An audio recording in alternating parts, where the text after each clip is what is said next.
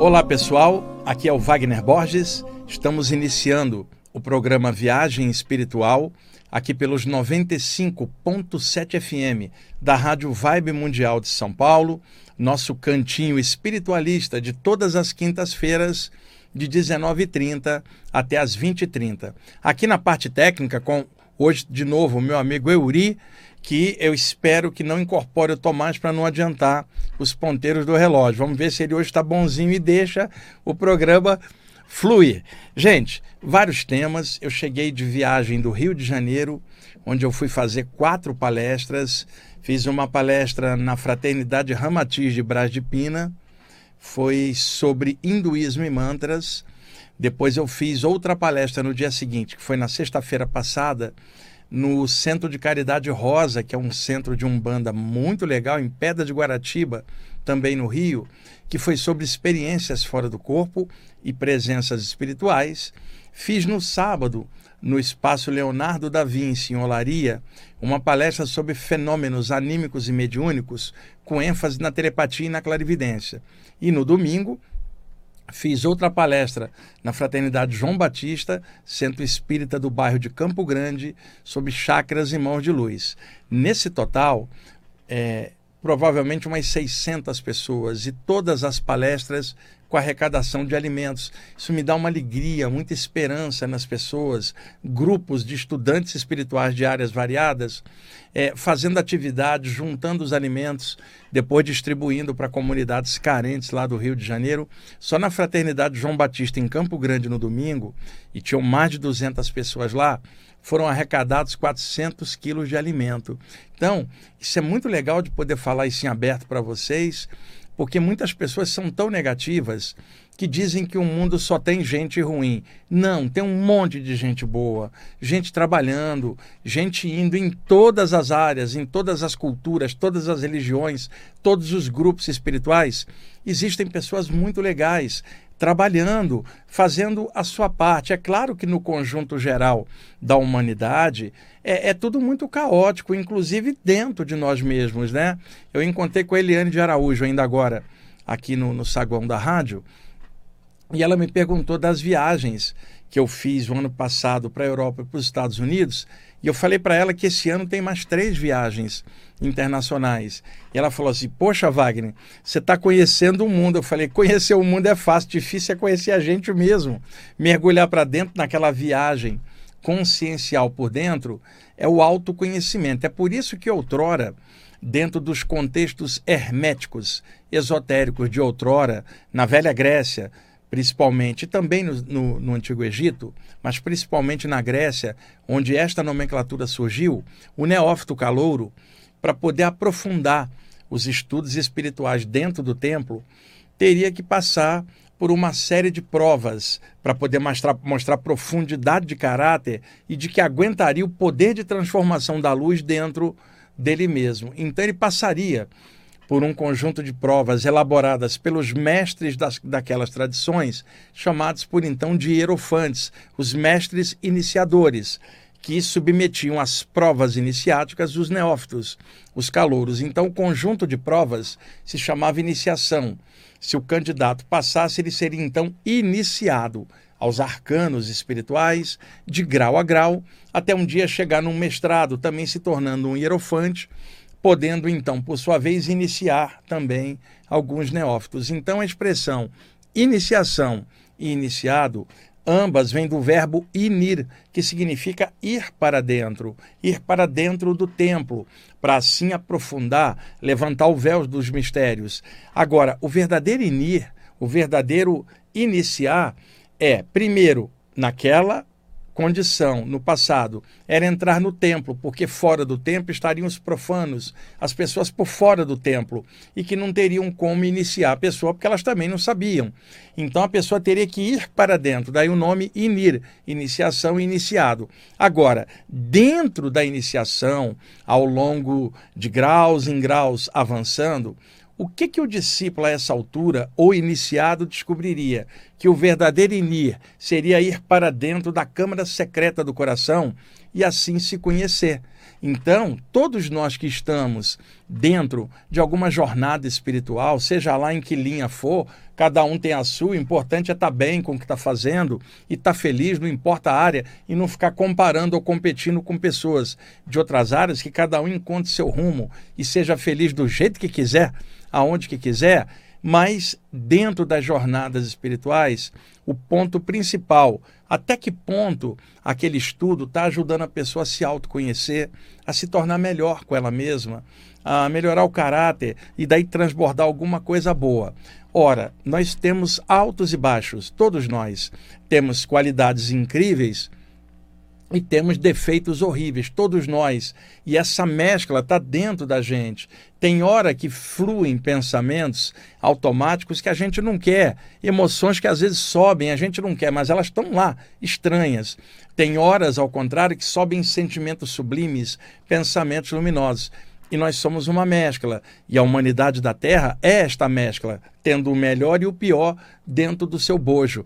Por isso a gente vê pegando o gancho do que eu comecei falando, dentro da humanidade, gente muito legal e gente muito atrapalhada. E gente mais ou menos contendo as duas coisas, como nós. Então, tem gente legal nesse planeta que, entre acertos e erros, está tentando fazer sua parte colaborando na melhoria da evolução dos outros, da vida dos outros, além de melhorar a si mesmo fazendo isso. Então eu quero registrar aqui os grupos do Rio de Janeiro, a Fraternidade Ramatiz de Bradipina, o Centro de Caridade Rosa de Pedra de Guaratiba, a, o Instituto Leonardo da Vinci em Olaria e a Fraternidade João Batista em Campo Grande, quatro lugares que eu me senti honrado de estar mais uma vez, porque eu vou com frequência a esses lugares né? Alguns a primeira vez e outros, na maioria das vezes, é, indo novamente. Então agradeço a galera do Rio, mando um abraço. O lugar onde eu reencarnei nessa vida, vivi até os 28 anos no Rio de Janeiro. Eu estou atualmente com 62, então estou há praticamente 34 anos aqui em São Paulo. Então eu conheço bem as duas maiores cidades do país, Rio e São Paulo.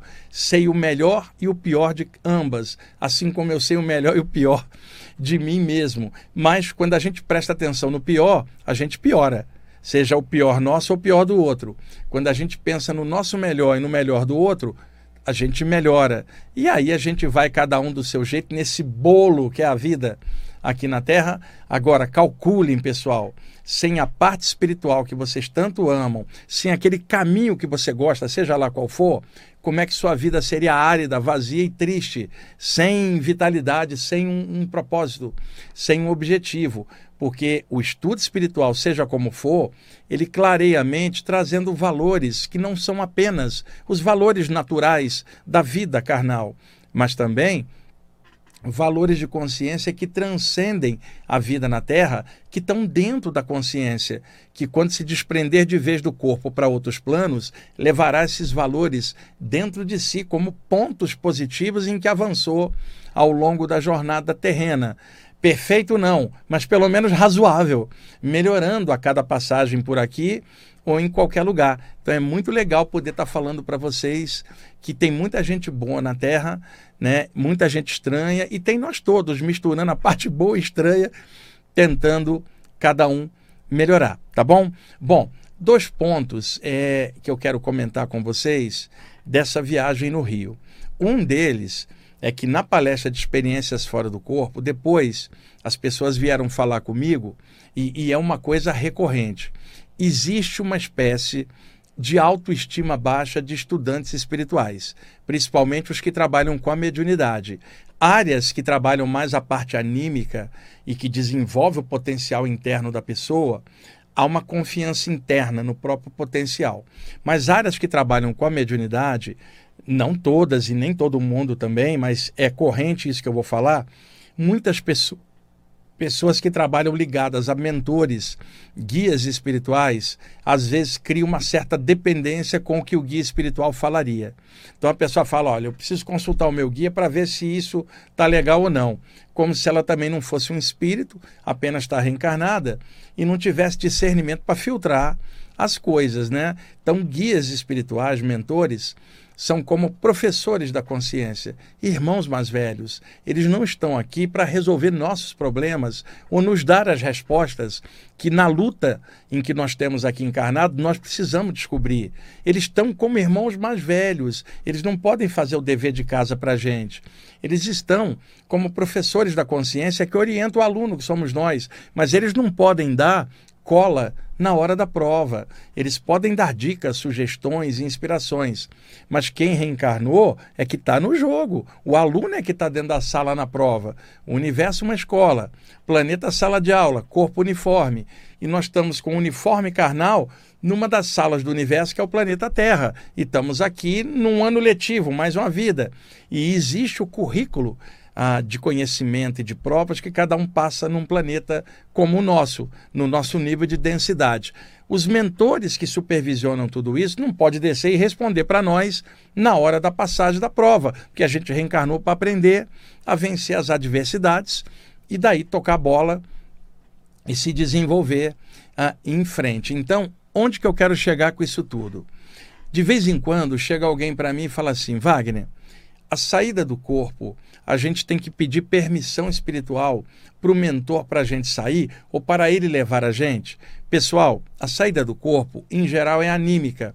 É o potencial da pessoa que, durante o sono ou estados alterados, meditativos ou mediúnicos, o corpo espiritual se desprende temporariamente para fora da matéria, devido à queda do metabolismo e das ondas cerebrais. É um fenômeno fisiológico. Todas as vezes que você dorme ou relaxa, o metabolismo desce. Tem nada a ver com o guia, tem a ver com o seu corpo. E a queda do metabolismo e a queda das ondas cerebrais. E isso favorece uma soltura energética, porque durante essa queda metabólica, a aura se abre e os laços energéticos que interligam a parte espiritual, a parte física, se afrouxam temporariamente e na morte definitivamente, mas durante o sono temporariamente dentro dos ciclos do sono em que o metabolismo desce, sobe, as ondas cerebrais descem e sobem nos estados alterados de consciência durante o sono. Então a saída, ela não depende de um guia espiritual, ela depende do metabolismo do corpo humano descer. Isso explica por que, que na hora da morte o espírito não consegue voltar para o corpo? Não há metabolismo, não há ondas cerebrais. Simplesmente é quando a energia sai da máquina, a máquina esfria, vira cadáver. Então, o motivo do espírito não conseguir encaixar de volta é porque o corpo humano chegou ao seu limite, perdeu a carga energética que segurava o espírito dentro da matéria. Isto ocorre durante o sono de forma parcial e controlada pela natureza nos ciclos ah, do sono. Então, a saída do corpo não tem a ver com o mundo espiritual. Ela tem a ver com você que um dia encaixou na matéria e você pode desencaixar, se desprender. A morte é uma saída do corpo definitiva, um desprendimento final. Então, neste caso, a morte também é uma saída do corpo. E na hora da morte, ela vai ocorrer porque o corpo humano desativou e a pessoa é ejetada para fora. Não é por causa de um guia.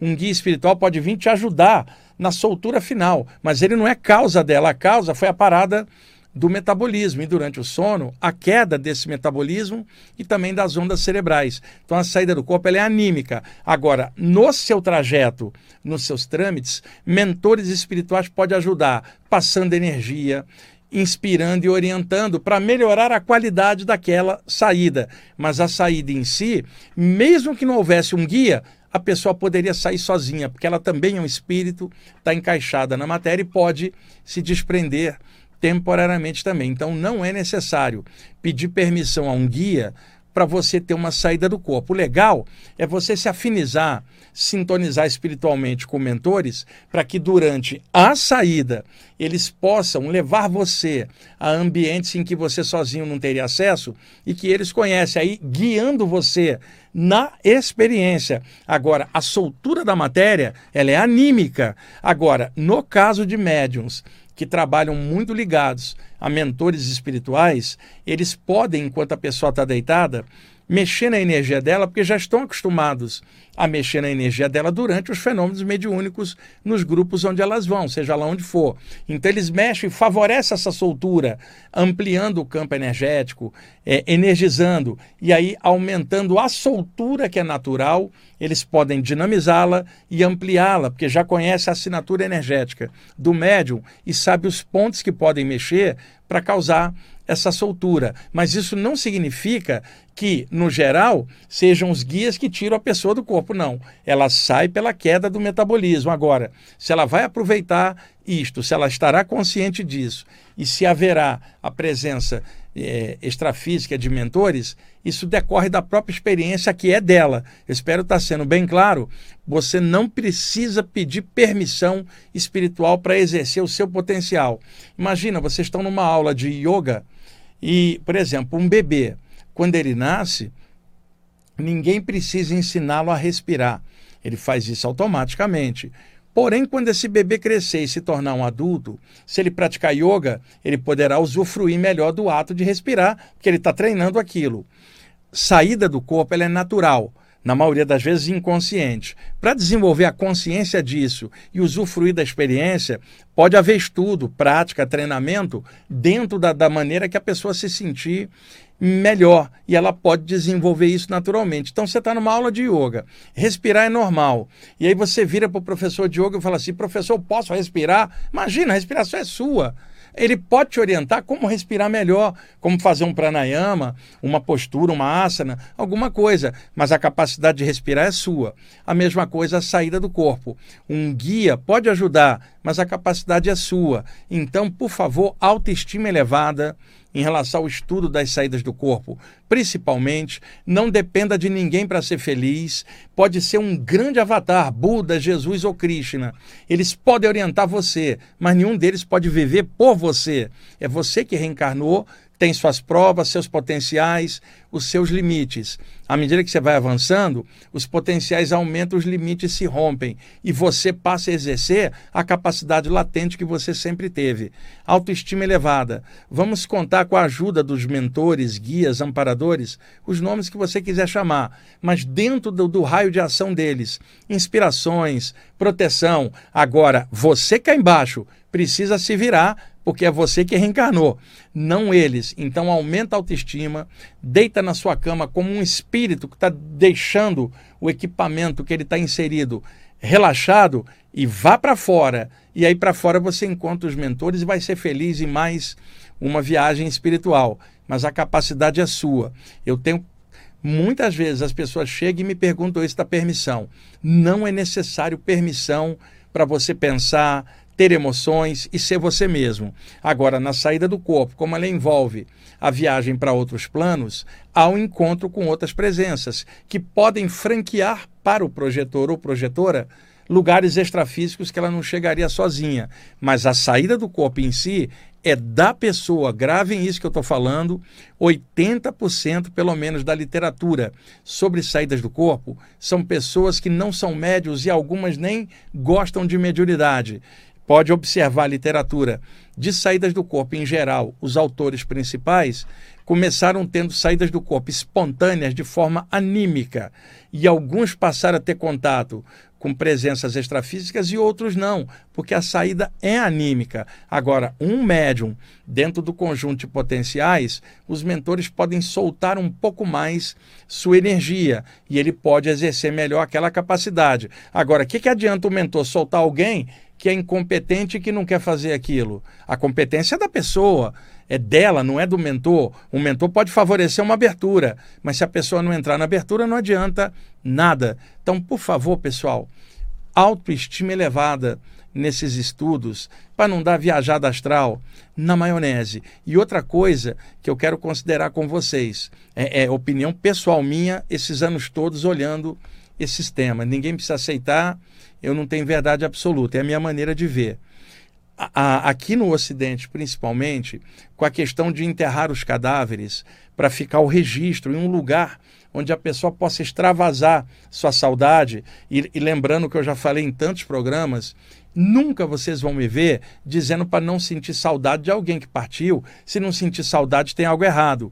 O que eu sempre falo é: sinta saudade. Você gostaria que a pessoa tivesse aqui, mas ela não está, e isso é da natureza. Eventualmente as pessoas desencarnam e não tem idade para isso. Pode ser um bebê, uma pessoa adulta ou um ancião reencarnou está sujeito a ter que sair do corpo em algum momento, por alguma causa. Né? Então, nesse sentido, é, pode-se lidar com essa questão de uma forma com maior discernimento. Eu não estou falando para não ter saudade, tá, gente? Tenham saudade, tem que ter, mas dentro da mente o raciocínio tem que funcionar. Você não pode carregar, enquanto estudante espiritual, que é para vocês que eu estou me direcionando, você não pode carregar a ideia do fim ou da treva da morte na sua mente, porque você está estudando, está clareando. Sinta saudade, sim, mas sem a ideia do fim na mente, sem a ideia de que acabou, nunca mais vou, vai haver um encontro, deixa eu ir lá no cemitério visitar. Você está estudando a parte espiritual, você já sabe que o espírito não é o corpo. O corpo fica, o espírito sobe.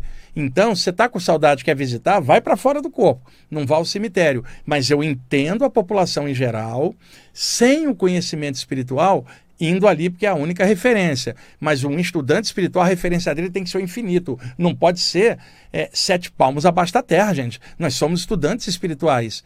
Então, na minha visão, quando alguém foca né, a saudade dela no cemitério, se essa pessoa está estudando saída do corpo, qual é a autossugestão que ela está dando inconsciente? De que a pessoa que ela está com saudade, que ela gostaria de encontrar, está lá no cemitério. Ora, um estudante de saídas do corpo, sabendo que a consciência está em outro plano, ele vai focar o plano extrafísico, porque é lá que a pessoa está tá? E nada contra a saudade de ninguém. Eu estou falando do plano aonde se manifesta. Então, a pessoa passou, alguém que sai do corpo vai na direção dessa pessoa no plano espiritual, não para o cemitério. Então, o pensamento de que a pessoa mora em outro plano, ele já é projetivo. E o pensamento de que a pessoa está embaixo da terra, ele prende a pessoa na terra e dificulta a saída, porque parte da pessoa inconscientemente está lidando com a pessoa querida que estaria do lado de lá está lidando como se estivesse do lado de cá. E isso é um condicionamento, né? E não adianta cremar o cadáver, botar as cinzas numa urna e botar a urna com as cinzas em cima da estante. Para quê? Para o ente querido ficar mais perto? Tá? Desculpa, gente, tem que ser claro, nós somos estudantes espirituais e cada um segue o que quiser. Eu estou dando a minha visão. Estudando saídas do corpo, cemitério não tem nada a ver com a saída do corpo, porque você não vai encontrar a pessoa que você ama lá, mas você pode encontrar em outro plano. Se está estudando saída do corpo, isso é, é, fato, é claro, mas mesmo com toda a claridade da informação, tem gente que ataca, critica e diz que você não tem amor porque você fala isso. Eu estou te falando, tenha todo o amor no seu coração e a saudade que tiver, mas não tenha ideia da, da, da, da perda na cabeça ou da morte, e nem imagine que um espírito que pertence ao infinito está embaixo da terra. Isso isso aí me parece muito óbvio, me parece muito claro para qualquer estudante espiritual que esteja aprofundando seus estudos. E vou repetir: estou falando para vocês, estudantes espirituais, e não para a população em geral e gente que precisa de referências materiais. Um estudante espiritual, a referência precisa ser o infinito, não pode ser um, negócio aqui na Terra,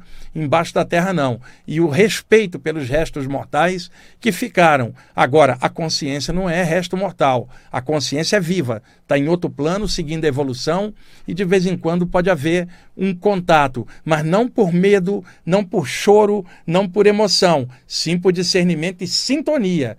Imagina, uma das coisas que os espíritos mais detestam é quando eles veem na gente uma pessoa pensando assim, é, vou visitar meu parente no cemitério. E aí a pessoa do lado de lá fala, mas eu não estou lá, por que, que você está com essa ideia? Então eles gostam muito quando a gente lembra deles vivos, quando a gente afirma para nós mesmos que há vida além. E isso tudo ajuda nas saídas do corpo, porque o foco já está para outro plano. Se o foco tiver para cá, para o cadáver e para o cemitério, é uma poderosa su sugestão de prender você nesse plano. E estudando saídas do corpo, você quer ir para o outro. Então se livre disso. É um condicionamento. Tem nada a ver com amor ou com saudade. É condicionamento. Saudade no coração, inteligência na mente, soma mente e coração, que vocês vão compreender melhor isso que eu estou falando. Não é só intelecto, é coração. Não é só coração, é também inteligência. Soma tudo e estudando essas áreas, desperta a consciência, pessoal. Consciência não tem nada a ver com cadáver. Tem a ver com infinito, estrela, plano, luz e tudo que leva a evolução para outros níveis. Euri, já estamos em cima? Está aqui no estúdio comigo o Diego Roque, meu amigo, e, e a Fernanda, sua companheira, estão aqui hoje é, comigo no programa. E aproveitando que o Diego é, vai me dar carona aqui depois, e, e, o Diego é mestre reikiano, eu vou trazer o Diego aqui para conversar um pouquinho, nesse segundo bloco, sobre reiki, né? aproveitando a presença dele aqui. E esse papo sobre a saída do corpo tinha uma outra coisa que me perguntaram no Rio, que eu vou deixar para o outro programa, que vai conter um exercício também relacionado a isso. Era para ter passado semana passada, não deu tempo. E hoje, como o Diego está aqui, eu quero aproveitar ele. Semana que vem eu passo essa prática para vocês e ensino aqui como fazer. Então vamos dar o um intervalo e aí na volta o Diego já vai estar aqui e eu vou bater rapidamente um papo com ele sobre reiki e vou tentar convencê-lo a vir num dos programas para a gente fazer um programa inteiro sobre reiki, para clarear, tirar mitos, botar esclarecimento num nível bem legal, tá bom? Euri, vamos lá. Pessoal, daqui a pouquinho a gente volta. Pessoal, estamos de volta aí com a segunda parte do programa Viagem Espiritual aqui pelos 95.7 FM da Rádio Vibe Mundial de São Paulo. Eu sou Wagner Borges.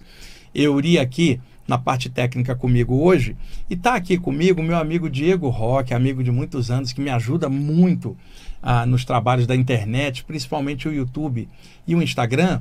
E o Diego vem me dar carona, vai me levar de volta e eu estou aproveitando que ele está aqui, consegui convencê-lo. Falei, Diego, vem aqui, vamos fazer o segundo bloco, já que você está aqui, que o Diego é mestre reikiano, então dá para gente aprofundar um pouquinho. E eu vou marcar com ele, não para a próxima quinta-feira, que será dia 1, mas para o dia 8, se tudo der certo, eu vou gravar com o Diego um programa aqui sobre reiki, que aí dá para aprofundar bastante em uma hora.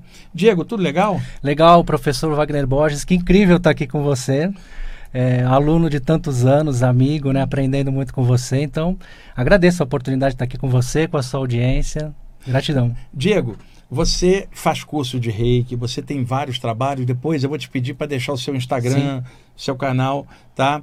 E, e, e, você também, como terapeuta, você atende também a, a, a, muitas pessoas. Depois você vai deixar os seus contatos. Sim. Seguinte, Diego, como é que surgiu o reiki? Legal. O reiki é uma técnica espiritual de sintonização de uma energia. Então, o grande canalizador do reiki, ou redescobridor do reiki, a gente conhece assim também, foi o Mikao Sui. É, existem muitos mitos. Ele era, ele era, um japonês, existem muitos mitos né, em, em torno dele. É, mas o Mikao Sui é, é um japonês e num determinado momento da vida dele, ele teve um despertar espiritual, então ele se retira da sociedade, ele sente esse chamado como muitas pessoas sentem, e ele vai para um retiro espiritual, e aí a história conta que ele canaliza uma técnica espiritual, que algumas pessoas falam que essa técnica é, talvez já tivesse existido no Tibete ou algum é, lugar. É o que se fala, é no Tibete, fala. eu já vi gente falar de Atlântida, é. Egito Antigo, mas o, o, mais conceituado que todo mundo fala é que seria uma prática tibetana perdida Isso. que ele redescobriu, né? É, talvez por já ter vivido uma vida lá e de repente ele canaliza novamente essa energia, né? Então o Reiki, ele, ele foi redescoberto em 1922 é, e aí, ele, nesse despertar espiritual dele, ele canalizou alguns símbolos. Então, o reiki basicamente consiste numa técnica de captação e envio de energia que utiliza alguns símbolos para potencializar o envio dessas energias. Esses símbolos são passados através de iniciações, né? não é uma coisa como passe ou a cura prânica mais aberta, onde um praticante estuda de conjunto. O reiki ele tem graus iniciáticos, né? Sim, o reiki ele tem graus iniciáticos. O reiki ele tem símbolos, Wagner, que são símbolos sagrados. Algumas pessoas falam que são símbolos secretos, mas se você colocar no Google, é, você vai achar qualquer hoje símbolo. Hoje em dia né? o pessoal botou, mas não tem a iniciação para aprofundar aquilo. Você tem um conhecimento frio. Exatamente. Precisa de uma iniciação, uma abertura para isso. Né? É isso que é o legal do reiki, né? Então você recebe numa sintonização de reiki alguns símbolos, e esses símbolos, vamos dizer assim, eles acessam uma faixa vibracional que te dão condições de conectar essa energia e de fazer o envio. Então tem alguns símbolos que são utilizados. O principal símbolo, o mais conhecido, assim, o símbolo coringa do rei é o chokurei. Chokurei. É o chokurei, ele é um símbolo de centramento, né? É um símbolo para porque, é, porque os, os símbolos do reiki, eles também são mantras. Né? São, são técnicas para você fixar o teu pensamento, é, para você entrar nessa faixa vibracional e conseguir enviar essa energia. Então o reiki ele também utiliza símbolos. Por que também utiliza símbolos? Porque como essência, reiki é energia. Né? Então, o símbolo ele é um adicional, vamos dizer assim, né? Mas o reiki como energia é uma energia de amor que você capta, sente transbordar dentro de você, você faz a sua auto-aplicação e tem a possibilidade de enviar essa energia para o mundo. Então isso é muito legal. No primeiro bloco você falava sobre a autonomia do projetor astral.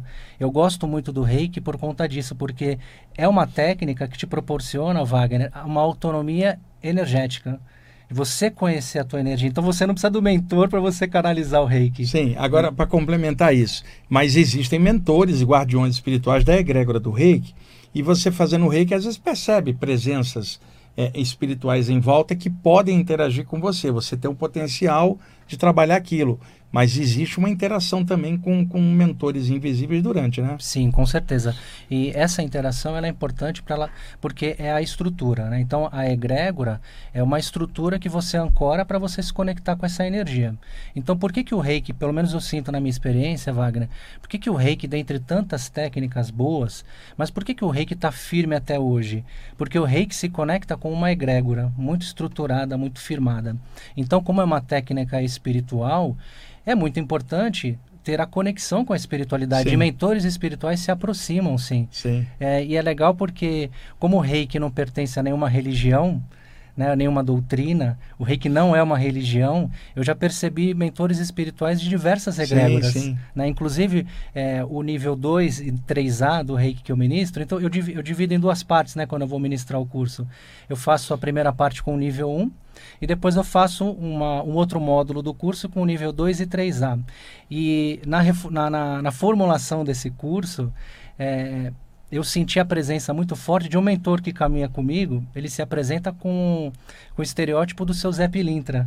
Você vê que não tem nada a ver com nenhum tipo de, de, entre aspas, esse tipo de sintonia. E me passou um monte de informação legal que, legal. que eu agreguei é, na, nos cursos. O, o, o, Diego, originalmente, como o reiki surgiu no Japão com Mikao Sui, a iniciação era feita só entre japoneses, é claro, né? Sim. Depois isso foi passando ali para a área do Hawaii, com japoneses que foram morar lá e o Hawaii cheio de americanos lá uhum. trouxeram para os Estados Unidos isso expandiu para as Américas. E ele inicialmente era muito fechado né? Porque estava dentro do contexto japonês. Como é que foi essa abertura assim para pegar outros lugares? E hoje o reiki ser um método tão expansivo sim depois que o, o Sui é, recebeu sintonizou essa energia e fez a auto-aplicação nele, ou seja, ele conheceu essa energia, ele foi procurar pessoas no entorno dele. Né? Então ele foi procurar os amigos ali, ali, dele. E tem um amigo que é um personagem muito importante na história do, do Reiki, que é o Dr. Hayashi, né? que, é um, que era um médico é um oficial reformado da Marinha Japonesa e foi o primeiro iniciado em Reiki pelo Mikao Sui.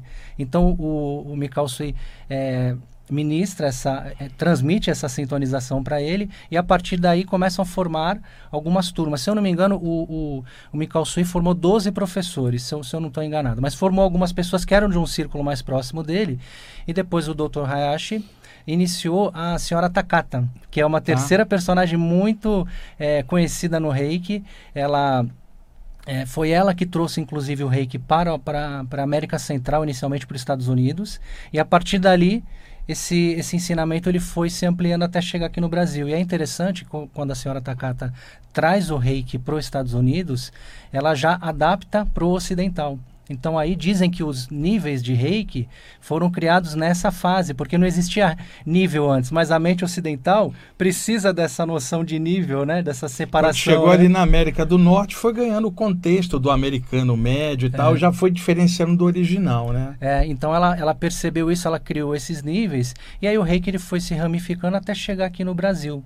Então hoje existem diversas é, vertentes do reiki, mas o reiki, é, existe o reiki o sui tibetano, que é essa vertente que eu sigo, que tem um símbolo tibetano no segundo nível, mas o reiki como essência é a canalização da compaixão, né? É a canalização Sim. do amor universal e você sente isso transbordar dentro de você, sentindo transbordar dentro de você, com esse símbolo, sintonizado com esses símbolos, você propaga para o mundo. Como toda expansão de algo que era mais secreto, iniciático, para algo mais popular, quando chega em camadas populares, acaba havendo uma mistura do conceito original com outras coisas do entorno. Então hoje tem muitas linhas de reiki, Sim. né, Diego? Algumas muito criativas e outras que não acrescentaram nada. E algumas é, linhas dessa desprezam até o original do, do, do o japonês, né? Sim. Do Mikao Sui. E isso é um absurdo. Como é que você pode? Você pegar um método, tinha um cara lá, um japonês, você hoje faz um método, coloca seu jeito tal e esquece do original como se você fosse o, o, o cara daquele, o cara daquele é o Mikau. O Zui, você também não acha isso que na mistureba que surgiu, que eu não estou dizendo que é boa ou ruim, só estou dizendo que ela é contextual e tem movimentos legais e outros nem tanto. Mas você também não acha isso que nessa mistura toda, às vezes surge uma certa arrogância em relação ao original? Tipo assim, você só fez o do Mikau Zui como se fosse uma coisa menor, quando isso é o maior. Sim. É a origem, né? É verdade. E aí perde o. Eu sinto que perde a conexão com o sagrado. Né? Então, a, o universalismo ele é muito importante para essa expansão. Então a gente vive esse momento aberto e essa expansão é necessária. Mas aí entra o ser humano no meio, né? E aí o que, que eu percebo com algumas técnicas específicas, que são técnicas para expansão do ego, vamos dizer assim, o ego conectado com vaidade, né? Porque é, cria-se um símbolo, entre aspas, um pseudo símbolo é, espiritual que vai te dar uma sensação de entrar numa bolha. Ou seja, você é especial, você só vai entrar nessa bolha se você se tornar especial. Mas para você se tornar especial, você tem que pagar X mil reais para entrar na minha bolha. Isso era igual é, é, é, é, décadas atrás, hoje nem tanto, mas alguém chegava e falava assim: olha, eu não posso falar com você porque você não é iniciado na minha linha. Se você se iniciar, eu posso te revelar as coisas, né? E eu, muito jovem, tendo saídas do corpo, escutava isso de estudantes ocultistas variados. E aí eu desenvolvimento a saída, desenvolvendo a saída do corpo sozinho, depois eu consegui acesso a esses estudos e vi que não chegava a 10% do que eu tinha desenvolvido em aberto. Era muito segredo para pouca produtividade. Mas havia esse tipo de coisa, esterilização do ego. Eu sou iniciado, você não é, eu não posso te falar. Até aí tudo bem. Mas aí a arrogância de se sentir superior ao outro é uma besteira.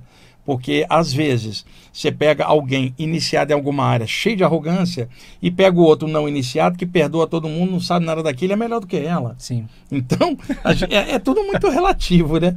Ô, ô, Diego, com a abertura do reiki, muita gente que estuda a parte espiritual em suas diversas áreas foi fazer o reiki como um complemento. Já fazia passe, já fazia cura prânica, ou era um médium sensitivo. Um estudante de alguma área espiritual que foi fazer a iniciação do reiki. Para ele, o reiki é um complemento a tudo que ele já sabia, fundindo no universalismo. Outra coisa é alguém que não estudou sequer um chakra e vai fazer um curso de reiki, faz três níveis, sai de lá como mestre e mal sabe o que é um chakra ou uma glândula. Isso também acontece, porque o reiki é um método muito prático e muitos reikianos não querem estudar achando que o reiki vai fazer, o rei, a sabedoria universal, o amor, vai fazer tudo através dela. E eu sempre brinco, o rei a sabedoria e o amor universal é incrível, mas o que do reikiano pode ser uma porcaria. Eu sempre digo que o ponto fraco do reiki é o reikiano, não o reiki, que é um método incrível, mas está cheio de reikiano tranqueira, não tá? Vamos falar bem claro, né, Sim, Diego? sim. Assim como, é, assim como Jesus, né? Jesus é incrível. O problema é o fã-clube, falam, né? e é, é, eu sinto que acontece isso mesmo, né? Porque é, o rei, essa, é essa energia mais sutil. Né, que é o, que é a nossa grande meta, vamos dizer assim. E o Ki é a nossa vida prática. E o Reiki é a junção de tudo isso. Então, se um curso de Reiki, se uma pessoa que passa por uma iniciação em Reiki, ela não consegue juntar dentro dela no seu centro, que é o centro do peito, que é o chakra cardíaco, e deixar isso reverberar para o mundo, é, o reiki não está valendo de nada para começar. Então, em primeiro lugar, o reiki precisa despertar essa compaixão dentro dela. Segundo lugar, é, compaixão sem conhecimento pode virar fanatismo. Sim. Então, o conhecimento junto com a compaixão pode despertar coisas muito boas dentro de nós. Né? Então, é, o reiki é uma técnica complementar, eu sinto isso, nos cursos inclusive eu falo, e nos cursos eu falo também é, é bastante sobre chakras. Por quê? Você aprende sobre a técnica. Tá, mas onde eu vou aplicar essa técnica? Para que, que serve? Como é que ela flui no meu corpo? O que, que é um centro energético? Qual que é a interação de um centro energético, dos chakras, com a vida prática? A pessoa fala, ah, mas lá no Japão não se falava de chakras. Tudo bem, não se falava com esse nome, mas a noção de centro energético existe na humanidade em com diversas culturas, não é, Wagner? Então, é, falar sobre chakras eu sinto que é fundamental. Sim. Inclusive, aplicar reiki nos chakras. Acho que é um primeiro passo muito importante. Aplicar reiki no, no, no chakra raiz, por exemplo, para você firmar os teus pés no chão, para você viver uma vida com consciência, para você não se perder no rei, né? É, não, se perder no infinito e deixar que muito estudante espiritual faz isso, né? Viaja na maionese astral por lá de lá e perde o pé no chão e daqui das coisas comuns da vida, né? É. Então isso é sempre um perigo. Euri, quantos minutos aí? Tá. O, Diego, é, para a gente não esquecer no final, é, qual é o contato teu no Instagram para quem quiser conhecer um pouquinho do seu trabalho? Ah, legal, Wagner. Agradeço a, abertura aí. É, o meu perfil no Instagram é o Luz Consciência. Luz Consciência é o meu perfil no Instagram, tem bastante conteúdo, compartilho bastante é, informação por lá. Tem o meu site também, se você me permitir tá, falar, lá. é o luzconsciência.com.br. Então lá tem todos os meus contatos. Lá e, tem, você tem um, também o, o, programa Luz Consciência no YouTube, né? tenho né? também. É, eu tenho o projeto Luz Consciência, que é o PLC, né? Um, o PLC é um chamado da minha alma para falar sobre temas espirituais, Sim. que eu aprendo com você, com tantos professores amigos aí. E o meu canal no YouTube é o canal Diego Roque. Estou é, ao vivo no YouTube domingos e segundas, domingos e segundas a partir das 20 horas, e na terça-feira eu comecei um projeto novo de mentalização positiva para o mundo. Então, eu faço essa parte teórica no projeto Luz Consciência, trago temas diversos, reiki, chakras, tarô, também falo sobre tarô, mas mais nessa parte simbólica, e na terça-feira a gente começou um projeto novo de mentalização, ou seja, de colocar em prática é, é, esse amor que a gente sente dentro de nós, né? Para quem não gravou esses links, se clicar o nome Diego Roque no, no, no Google, vai abrir vai. é, os links aí para o teu trabalho, né? Sim, aparece sim. Diego, acontece às vezes, é, é, por exemplo, o reiki, você pode passá-lo presencial com a pessoa ali ou à distância. Como qualquer método de energia, sim. você está com a pessoa ali em loco, aplica energia ou pode concentrar e irradiar à distância, né? É, é, como é que é o lance quando é à distância? Você utiliza um símbolo, visualiza a pessoa, como é que é o, o, o mecanismo disso? Sim, é, o reiki ele tem alguns símbolos, como a gente já falou, e o primeiro símbolo que você recebe é o chokurei. Chokurei te conecta com o elemento terra, que é o pé no chão, é a vida prática. Então você começa essa jornada no reiki aprendendo, não é que é proibido, mas você aprende a aplicar energia em você e em outras pessoas presencialmente mas não significa que é proibido, porque para a energia não existe distância. Seria mais um, é, um, um é, uma consciência que você vai despertando em você. Então depois, com o tempo, você recebe, no segundo nível, você recebe um símbolo chamado Ronchaze Shonen. Esse símbolo, ele te conecta com a sua força mental, com o teu corpo mental. Então, nesse momento, você começa a descobrir que você pode enviar reiki à distância para qualquer lugar. Tá. Você pode é, enviar, você pode enviar reiki para uma pessoa que desencarnou, inclusive, para você se conectar positivamente com ela, para que ela siga na jornada dela. Então o reiki ele utiliza esse símbolo específico que é o Roncha Zeshonen, um símbolo conectado com, com o campo mental, para você entrar nessa faixa vibracional e enviar energia à distância. Os cursos que eu, que eu ministro são cursos à distância. Então eles, é, eu me sintonizo muito pessoalmente para não perder esse sagrado dentro de uhum. mim, né? Mas são cursos que são feitos à distância. Assim como essa transmissão está sendo feita agora, né, Wagner? É, a gente percebe, é, estudando e tentando aprofundar na caminhada, que quando a pessoa está assistindo um vídeo, por exemplo, não é só um vídeo, né? Ela está recebendo uma, uma energia, né? O que você está levando como informação tem um magnetismo ali. E então, o reikiano também pode incorporar isso para sua vida. Então, a gente pode aplicar, inclusive, esses símbolos na gente. E quando você vai para um ambiente, por exemplo, é, Aqui eu não sabia porque foi de surpresa estar aqui com você agora, né? Mas vamos supor que eu soubesse que eu estaria aqui com você.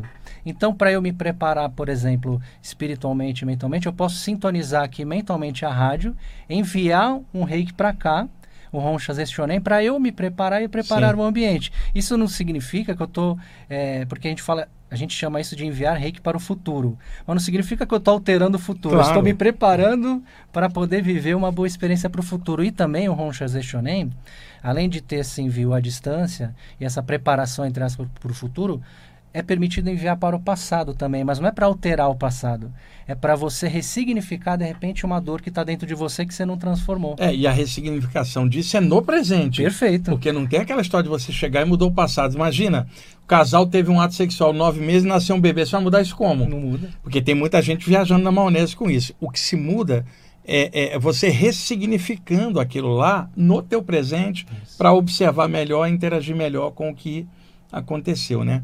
Diego, vários métodos e trabalhos aqui de grupos têm uma continuação fora do corpo, tá? Então a pessoa, por exemplo, trabalha num lugar, ajuda e durante o sono os mentores daquela egrégora levam a pessoa para fora para continuar o trabalho. Que aí é, é diferente, é um trabalho integrado. No reiki isso também rola? Isso acontece também, Wagner, principalmente quando se forma uma turma para acontecer um curso. Mas mesmo depois acontece. O que, que eu já percebi?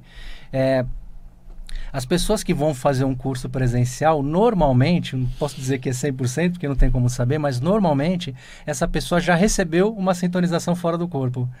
É, e algumas vezes ela está até resgatando algo que ela já viveu numa vida Sim. anterior. Então eu percebo que é, é, a egrégora que a pessoa sintoniza, ela sintoniza antes fora do corpo. Então ela recebe uma, uma sintonização em reiki fora do corpo, com símbolos específicos, e depois ela volta de repente com uma vontade. É, vou, até pessoa que não conhecia o reiki, nunca tinha ouvido falar, de repente ela acorda com uma vontade, ela, nossa, acho que eu acordei com um nome aqui, Wagner. Acho que é reiki, reiki. E de repente ela vai procurar e ela acha algo, porque ela teve uma experiência fora do corpo. É muito interessante você é, sentir a energia reiki fora do corpo, a sintonização com símbolos. Né? E você poder ver, já tive essa experiência, de você ver um reikiano na sua frente com os símbolos. Não é que é uma tatuagem, mas é você pega por sintonia. Uma né? impressão psíquica Isso. que já foi feita fora do corpo, né? É. Para ligar a pessoa naquilo. E, e outra coisa, a palavra rei, amor ou a sabedoria universal, é, é uma palavra japonesa para falar dessa compaixão universal, desse amor. E outras culturas têm outros nomes para a mesma coisa, é claro.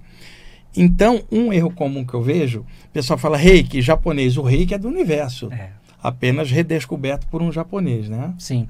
É, quando eu falo sobre reiki, eu, eu sempre lembro que eu estou falando sobre reiki, na maior, grande maioria das vezes, para brasileiros.